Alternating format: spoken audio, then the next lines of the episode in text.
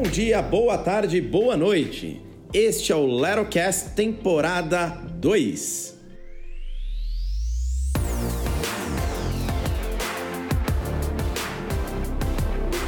A preguiça move o mundo.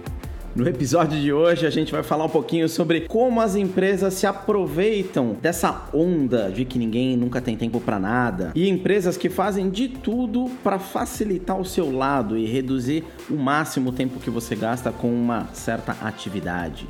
São os novos assistentes aí do século 21. Você chega em casa cansado depois de um dia de trabalho, duas horas de trânsito, quer comer alguma coisa? Não se preocupa não, não precisa cozinhar. Eu tenho a solução perfeita para você. E continua com essa preguiçinha porque a preguiça move o mundo. Vem com a gente.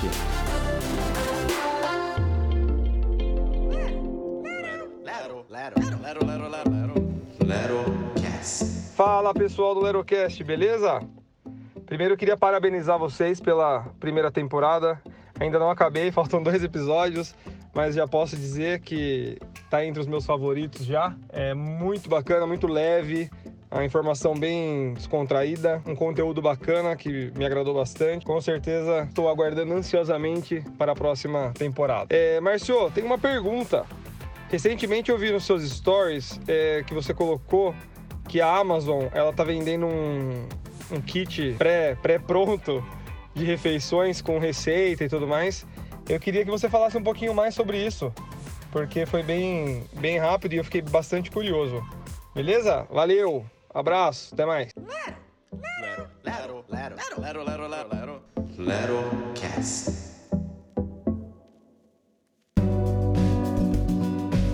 Kit para cozinhar, você já comprou algum? Alguma vez? Já viu isso alguma vez? Ferramentas para cozinhar, é isso? Kit para cozinhar é uma onda, uma febre que tá cada vez maior, que você compra uma caixa com todos os ingredientes já pré-preparados por um chefe, alguém renomado, ou mesmo comida do dia a dia. Só que você recebe na sua casa ou você vai no mercado e compra essa caixinha e você finaliza a preparação. Então são kits de comida pré-preparada ali, então já com tomate do cortadinho, a cenoura ralada, com molho separado. E aí basicamente você pega tudo isso daí, junta na sua casa e faz a sua seu almoço, sua janta ali em 5, 10 minutos, colocando o seu toque de Masterchef na cozinha. Cara, eu não lembro de ver isso. Eu, eu vejo muito, que eu vi muito nos Estados Unidos e aqui no Brasil já também tá crescendo pra caramba. É, por exemplo, fruta já cortada, esse tipo de coisa. Apesar disso parecer que é uma coisa muito nova, na verdade ele é uma coisa bem antiga, por assim dizer. Então eu fui pesquisar e eu descobri que começou na Suíça em 2007, com uma empresa que está no ar até hoje. Eu vou ler o nome da empresa, hein? Ó, é Midgardes Frieds.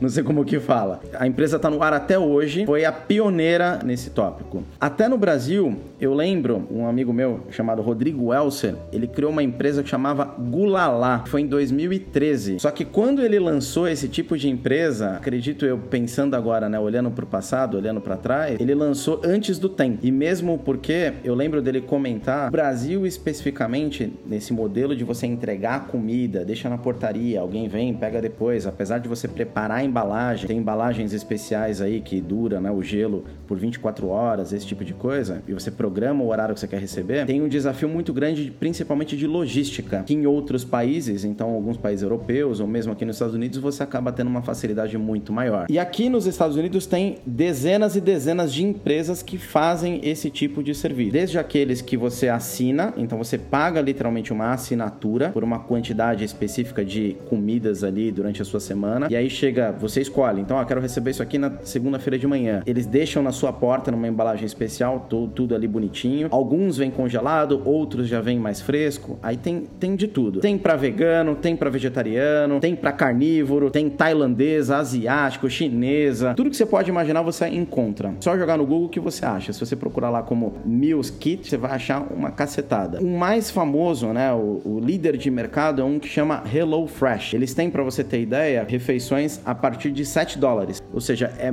muito barato e você come de uma maneira mais saudável. Tem para café da manhã, tem para café da tarde, tem para jantar, vários tipos aí. Então, hoje, olhando agora em retrospecto, Gula lá, quando o Elser lançou no Brasil em 2013, eu não estava preparado.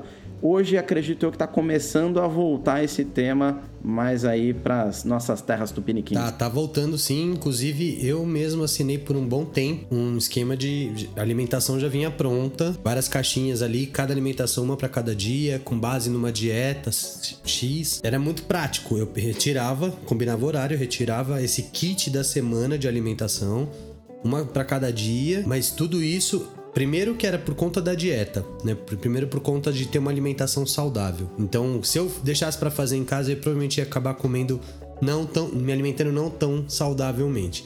Segundo, pela comodidade. Eu acho que a comodidade nesse caso é o, o, o ponto de conversão das coisas. Quando a gente para para pensar até no molho de tomate, né, um pomaró da vida, vou fazer propaganda aqui. o, nada mais é do que a comodidade. Né? A industrialização de algo que antes era feito de forma manual, demorava mais tempo e você passa a ter uma certa comodidade. E o mundo vai caminhar cada vez mais para mais comodidades, né? Nesse caso aí é uma comida pronta, né, que você tá dizendo, né? Então são as marmitinhas já 100% prontas, você só esquenta no micro-ondas e tá pronto, certo? Exato. Ele tirava essa parte de, da atuação sua na cozinha, ele já vinha pronto. Agora, entregar os ingredientes para você preparar uma cozinha, se não for, eu acho que tem muito da, vamos entrar no marketing aqui. Quando é de um chefe renomado, eu acho que tem um valor agregado ali. Quando não é de um chefe renomado, você simplesmente está pegando os ingredientes, que é a mesma coisa que ir fazer a compra no mercado, basicamente se torna um serviço de entrega. Então tem um valor agregado aí que é quem está fazendo aqueles ingredientes, né? A massa é caseira, por exemplo.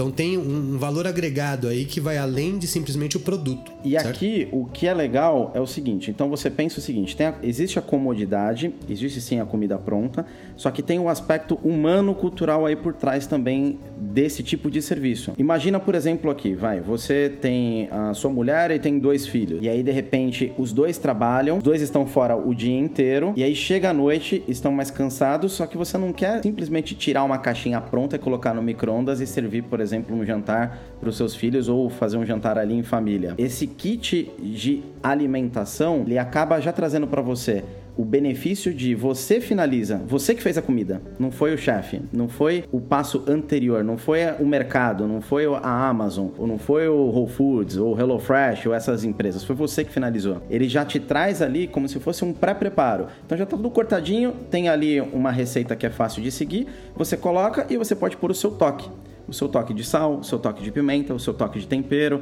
Então você tem um a mais aí, um master chef. Então é você é o próprio chefe da sua comida. Isso é uma coisa interessante, que entra em grande parte por uma necessidade que até eu comentei, a preguiça move o mundo, mas no fundo é uma comodidade que aí as empresas estão percebendo que cada vez mais eu tenho que simplificar, porque as pessoas querem coisas que são orgânicas, querem coisas que são naturais, que têm uma origem que é fresquinho, mas ao mesmo tempo eu quero facilitar o processo. Então eu estou tirando ali é, todas essas travas, todas, todas essas barreiras, né? Eu vejo como um mix. Eu vejo como um não, você tem a se a pessoa só busca praticidade, ela tem a comida pronta. Se a pessoa busca fazer todo o processo de compra de ingrediente, pega a receita, faz, etc, é um outro processo. Eu vejo esse processo como um mix, ou seja, vai além de simplesmente ter os ingredientes. Você tem o, o fato de ter, ser feito, por exemplo, por um chefe, você tem a praticidade ali de ter a receita já toda pronta, mas não te tira, como você disse, o, a experiência de cozinhar, né? Não te tira ali a, o fato de a comida sair fresquinha, por exemplo. Eu acho, eu acho vantajoso, eu acho bacana. Não conheço, nunca comprei algo desse tipo, né? mas acho interessante. E nessa mesma linha de comodidade, de entrega, de produtos, de velocidade, que cada vez mais a gente está buscando e procurando serviços e produtos, eu pensei numa amiga minha que é a Thaís, Thaís Pitt, que ela trabalha na RAP, então um aplicativo né, que acaba entregando qualquer coisa. Eu vou deixar ela se apresentar aí. Lero. Lero. Meu nome é Thaís Pitt, eu moro em São Paulo. Atualmente eu tô trabalhando na RAP, gerente sênior de parcerias estratégicas, mas eu tenho um background de 10 anos em empresa, então trabalhei na Unilever e na Nivea, sempre em marketing de produto. Lero. E aí eu fiz uma pergunta para ela bem nessa linha. Então, assim, como que esse tipo de aplicativo, esse tipo de serviço encara o Brasil? Então, assim como, por exemplo, lá, o Gulalá, que eu comentei do Elser de 2013, acabou tendo ali uma certa dificuldade até por conta de entrega, por conta da logística em si.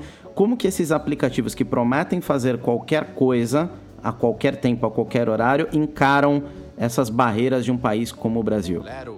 O que eu acho desses aplicativos de entrega é que eles olharam muito para uma realidade da América Latina, do perfil mesmo das cidades. Então, eles olharam para cidades como São Paulo, Bogotá, que são cidades caóticas, são cidades que têm um poder aquisitivo, né, pessoas com, concentração de poder aquisitivo alto e pessoas que estão dispostas a pagar a conveniência. Por quê? Porque é tanto trânsito que a pessoa pega em São Paulo, por exemplo, ou em Bogotá, que ela prefere pagar um pouco a mais, né, um entregador para fazer o supermercado para ele, para pegar alguma coisa que ele esqueceu. Então, é, e hoje no, nessas cidades, diferentemente dos Estados Unidos que tem uma Amazon super consolidada e que o Amazon Prime recebe é, o pedido no mesmo dia ou até um, um dia depois, no Brasil, nenhum serviço de entrega hoje consegue fazer isso. Né, os serviços hoje de, de entrega dos e-commerces normais demoram muito. Então, por exemplo, esses dias eu comprei uma adega, demorou 23 dias para chegar. Então, uma coisa que o consumidor não, não tá mais afim, né, de esperar. Eu acho que eles olharam para isso e tiveram uma sacada muito bacana de como trazer a conveniência para te trazer aquilo que você mais precisa. E assim, quando você tá com uma dor de cabeça, por exemplo, é aquela, é aquela coisa que você precisa na hora e não necessariamente você consegue sair do seu escritório para ir até a farmácia comprar. E a Onofre, por exemplo, que já tinha um serviço de entrega meio que real time, te entregava em quatro horas. Então, tipo, quando você tá com uma enxaqueca, quatro horas você morreu. E o pessoal no Brasil já estava muito acostumado a pedir delivery de comida, né? Já é uma prática do brasileiro pedir pizza, pedir hambúrguer ali no domingo. Então, eles, na verdade, é, pegaram um hábito do consumidor que já era muito latente e expandiram para o restante das plataformas. Então, hoje, falando da RAP especificamente, as maiores, as verticais, né, que, que o consumidor pede é restaurante, supermercado supermercado, farmácia e bebida. Então são coisas que ou a pessoa tem preguiça, então, ah, um supermercado, tô com preguiça de comprar meu produto de limpeza, ou então é, esqueci, tô fazendo um almoço, esqueci, acabou alguma coisa. Delivery normal, que é a plataforma de restaurantes. É, farmácia, que é um pedido muito de coisas que você precisa ali imediatamente, né? Então, putz, tô com uma dor, tô com algum problema. E bebidas é o famoso esquenta, né? Então, em vez de você passar no posto e comprar gelo e cerveja, você manda entregar pelo rap. Lero.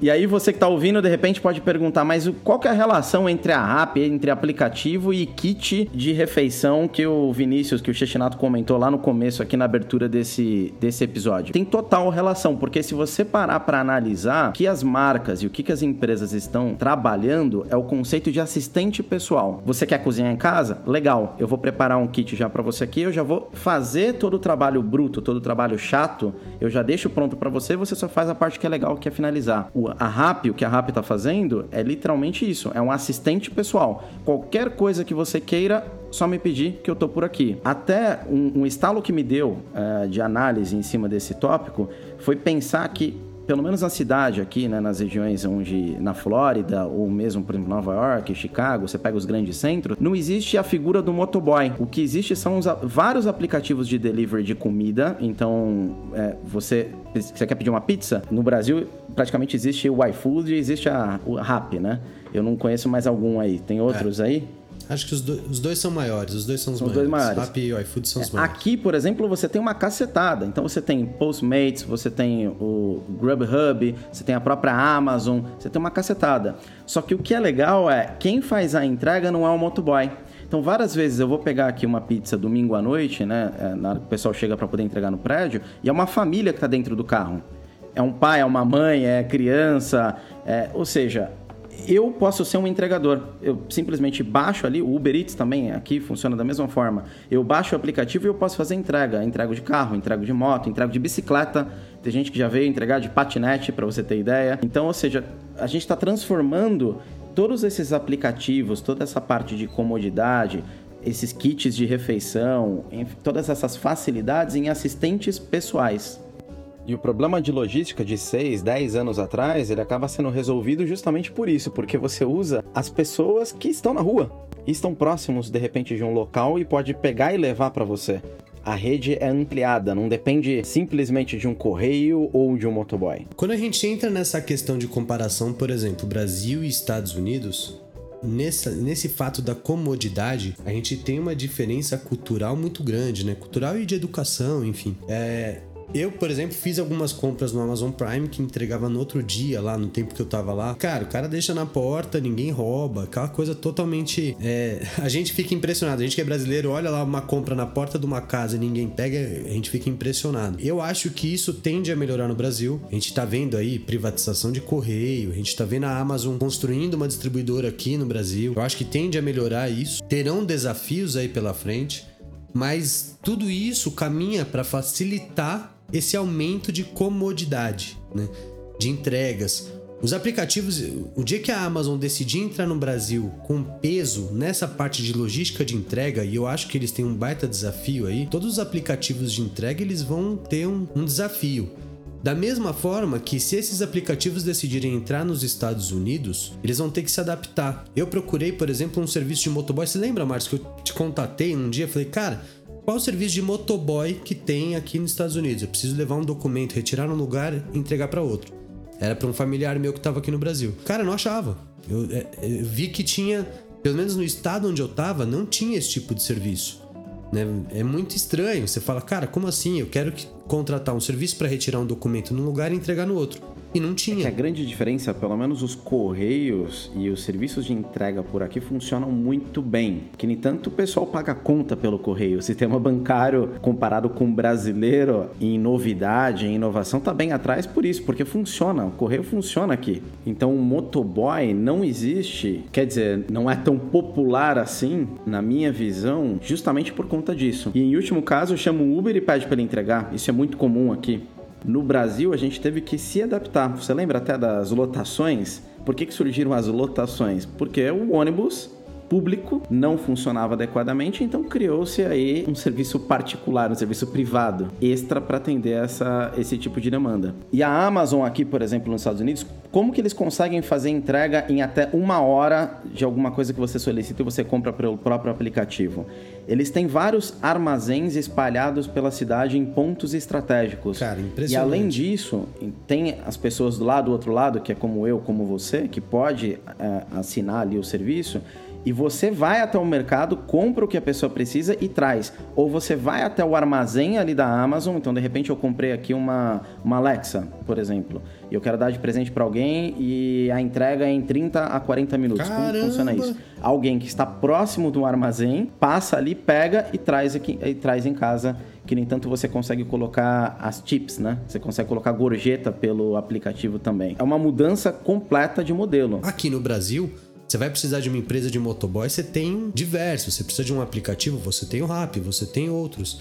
Então, o mundo caminha para a comodidade. A gente pensa nisso em tudo, inclusive dentro do mundo digital, quando a gente busca criar alguma coisa com menos clique possível, quando a gente busca uma interação de algum negócio com o cliente com menos clique possível, nada mais é que a comodidade, que a facilidade, que a melhoria da experiência. Legal esses pontos citados pela Thaís, né? E eu até perguntei para Thaís assim, como que ela enxerga o futuro desse tipo de serviço no Brasil ou mesmo fora do Brasil. Dá só uma olhada só o que, que ela me mandou de áudio. Eu acho que realmente vai dominar todas as vertentes. Então, assim, hoje no Rap já existe um botão qualquer coisa, que as pessoas literalmente pedem pro Rap fazer qualquer coisa. Até saíram alguns memes ultimamente de pessoas que assinaram lista na faculdade, enfim, até histórias de pessoas que pedem companhia para fazer exame endoscopia. Mas brincadeiras à parte, eu acho que realmente vai dominar. Eu acho que ele vai ganhar cada vez mais confiança, credibilidade comodidade para fazer realmente tudo para você. Então, daqui a pouco você vai poder pedir um test drive na sua casa. Putz, não quero ir até a concessionária. Então, o Rap traz o carro até a sua casa, você dá a volta no quarteirão e faz test drive. Até coisas como lavanderia. Hoje ele já tem serviços, por exemplo, de beleza, então você consegue pedir para fazer a unha, uma escova em casa com parceiros como o Singu, por exemplo. Você consegue já pedir serviços, então, putz, quebrou a geladeira, queimou uma lâmpada, eu consigo pedir um no botão de serviços com uma parceria com o Get Ninjas para o Rap vir consertar para você.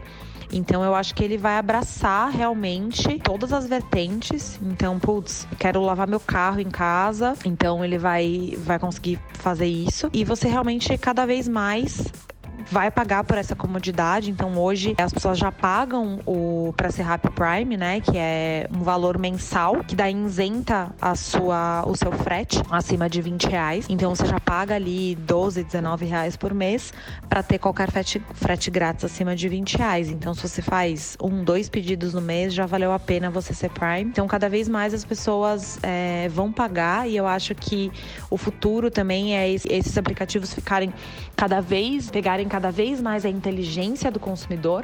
Então você não precisa mais ficar ele vai te avisar quando ele vai começar a entender os seus hábitos de consumo, vai te avisar quando estiver precisando de alguma coisa. Enfim, eu acho que é um modelo bem o que a um pouco que a Amazon já tem, né, lá fora. E eu acho que eles vão começar também a abrir coisas próprias né? Então vão ter cozinhas próprias, produtos próprios, vão lançar cada vez mais coisas. Já tem o serviço de Pay, por exemplo, que é o meio de pagamento. Então eu só vejo potencial de crescimento mesmo e cada vez mais mais pessoas vão querer pagar essa comodidade pelo benefício que, que isso entrega. Lero. Lero. Lero. Quando a gente fala do futuro de todas as, toda essa comodidade, né? E aí, aqui especificamente a gente está falando muito de entrega. Óbvio que se a gente for falar de um abordar o assunto comodidade de um modo geral, tem um, muito mais coisa. A gente pode depois até fazer um comodidade voltado para o mercado digital, Márcio, que acho que é outro, outro norte aqui. Mas como a gente está falando de comodidade muito no sentido de entrega, de poupar o tempo das pessoas de determinada parte do processo para determinado fim, e isso envolve mobilidade, né? Então, você tem empresas como o Rappi, como o iFood, como outras fazendo entrega, por exemplo, de bike e usando a própria moto, enfim, diversas coisas aqui voltado para mobilidade, você tem uma estrutura e aí conta muito, e essa é uma diferença muito grande de Brasil e Estados Unidos. Você tem uma estrutura educacional e uma estrutura de infraestrutura, né? Você tem toda uma adaptação de infraestrutura. Vou dar um exemplo. É, aqui em São Paulo, durante mais de 10 anos, eu trabalhei. Eu morei em Guarulhos, trabalhava em São Paulo. E o meu trecho para ir para o trabalho, ele ia entre uma hora e meia até duas horas e meia. Eu já cheguei a gastar três horas para ir para o trabalho fazendo o mesmo trajeto. Eu gastava quatro horas, tá? Não reclama. Quatro horas, quatro horas só na ida? Eu gast... é, não, não, na ida e volta, juntando no dia, quando parava pra olhar. Sexta-feira, então, esquece. Era dia de não, jantar na é padaria, clássico, né? lá na Vila Olímpia, pra sair de lá pra ir pra Guarulhos, nove e meia da noite. Não, exatamente. Eu gastava, do, na média, duas horas pra ir, duas horas pra voltar. Quatro horas também. E esse tempo mudava. Então, assim, greve do metrô, cara, já nem conseguia ir, né? Quando tinha greve de metrô, por exemplo. Então, esse tempo variava muito. Quando você pega nos Estados Unidos, eu fiquei aí estudando durante um bom tempo e eu percebia que o trajeto que eu fazia, que era de 30 quilômetros entre onde eu estava residindo e até a escola, esse tempo variava muito pouco, cara. Muito pouco. Era ali 25 minutos, 35 minutos, mas sempre naquela média, não, não, não era tanto além disso mesmo já peguei acidente, já peguei não sei o que e não mudava tanto. Óbvio que a questão climática influencia, se, né, se tem uma tempestade você vai demorar um pouco mais, claro. Mas dentro de um padrão, cara, a, essa diferença era muito pequena. Por que, que eu tô falando isso? Porque toda essa parte de infraestrutura, essa parte de, de trânsito, de caos, a gente tem uma questão de comodidade numa cidade pequena e a gente tem uma questão diferente de comodidade numa cidade grande. Então eu acredito que existe uma adaptação também da comodidade de acordo com cada região. E isso é uma coisa que a gente sempre tem que ficar atento, né? A Amazon, da forma que ela trabalha nos Estados Unidos, ela não, dificilmente vai conseguir trabalhar no Brasil. Ok, quais são os obstáculos que ela tem para chegar o mais próximo possível? Estados Unidos é o exemplo perfeito ou tem outros? No Japão deve ser diferente. Então, qual seria o modelo ideal e o qual, qual máximo você consegue chegar desse modelo ideal quando a gente fala de levar comodidade nesse sentido de entrega, né? Eu adoro essa frase, a preguiça move o mundo, porque literalmente, se você parar para pensar, todas essas grandes invenções acabaram surgindo para reduzir o esforço em alguma, algum tipo de atividade.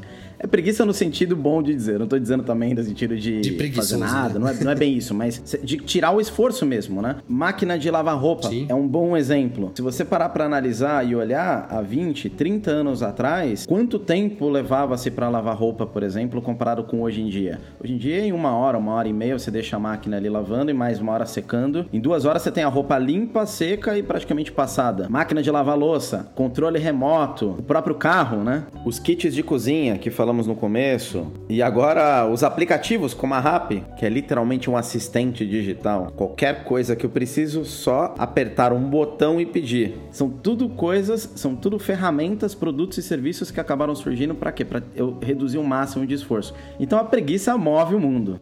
Eu costumo falar que até tem um artigo no LinkedIn que fala sobre isso. É, sempre que você quer inovar em alguma coisa, você quer ter uma ideia de negócio, etc geralmente vem com aquela pergunta: bem que podia ter, ou bem que isso poderia ser feito de tal forma, né? E sempre que eu me pego pensando nisso, é, eu, eu anoto, porque aquilo pode gerar uma ideia de negócio no futuro e tal. E aí, trazendo um pouco do lado empreendedor aqui dentro desse podcast. Quando você falou da né, a comodidade move o mundo e você deu o exemplo da máquina de lavar roupa, Cara, isso foi evoluindo, né? Tem material que você nem precisa lavar, né? Ele é autolimpante. E acho que tem mais, cara. Vai chegar num ponto, em algum momento, que você vai ter uma Brastemp da vida pensando em construir guarda-roupa com a máquina inclusa. Então você chegou, vai botar para lavar, você vai colocar no lugar do seu guarda-roupa onde ele automaticamente vai separar a roupa, vai lavar e vai dobrar, ali. vai fazer tudo. Cara, aquela roupa vai estar no outro dia passada lá, lavada na sua gaveta, pronta para você usar de novo. Então, sempre tem evolução e a gente sempre tem que ficar se questionando isso. Dentro, quando a gente fala de comodidade, eu acho que ainda tem um mar de oportunidade, um mar gigantesco. Quando a gente fala de drone, cara, vai vir um mundo novo pela frente, né? E é bem o que a Thaís comentou. Imagina só, daqui um ano já está acontecendo, mas daqui um ano, não vou nem falar 10 anos, porque cada vez a gente vai acelerando e vai encurtando a distância entre inovações. Que você tem esses assistentes pessoais, virtuais, te antecipando alguma necessidade que você tenha. É muito comum a Amazon aqui você ter alguns botões que você pode instalar e você simplesmente, por exemplo, está acabando aqui o detergente da sua casa. Você simplesmente aperta o botão e automaticamente isso já vira um pedido na Amazon e no dia seguinte ou no mesmo dia já chega para você uma reposição, porque você já tem um serviço de assinatura pré-determinado. Ou a própria Alexa deles, ou o Google, ou a Siri, a Siri é minha boca. A Siri, eu sou Apple, até adoro o Apple, tudo da Apple, mas a Siri, olha, é uma coisa que falta desenvolver. Mas você pega aí o Google Assistente ou mesmo a Alexa, por exemplo, você já pode pedir para ela, para eles, né, o que, que você precisa. E, e às vezes até antecipa, né? Então acaba escutando usando inteligência artificial por cima. É um mundo novo que se abre, né? É, eu tenho um Google Home aqui em casa e, cara, eu, eu já tô, eu tô começando a me acostumar a pedir as coisas, né? Óbvio que tem uma adaptação, né? Óbvio que tem uma tem a questão cultural e etc, mas estamos caminhando para cada vez mais comodidade. E aí as pessoas vão pensar em simplesmente focar sua vida em viver. Essa é a razão.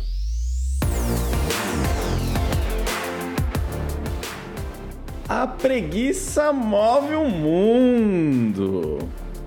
Fica então a reflexão para você que tem um negócio, um produto, um serviço ou mesmo trabalha em alguma empresa, como é que você pode de repente simplificar o processo do seu cliente com você? O que, que você pode de repente tirar de barreira? O que de repente você pode trazer mais comodidade para ele no dia a dia e ser como um assistente, assim como os kits de comida que a gente comentou, assim como os aplicativos. Obrigado, Thaís, aí pela sua participação e fica também né, o lembrete de que quem quiser participar, só mandar um áudio para pra gente. Pode ser pergunta também, pode ser como convidado e comentando ali, falando sobre o seu ponto de vista. É sempre bem-vindo.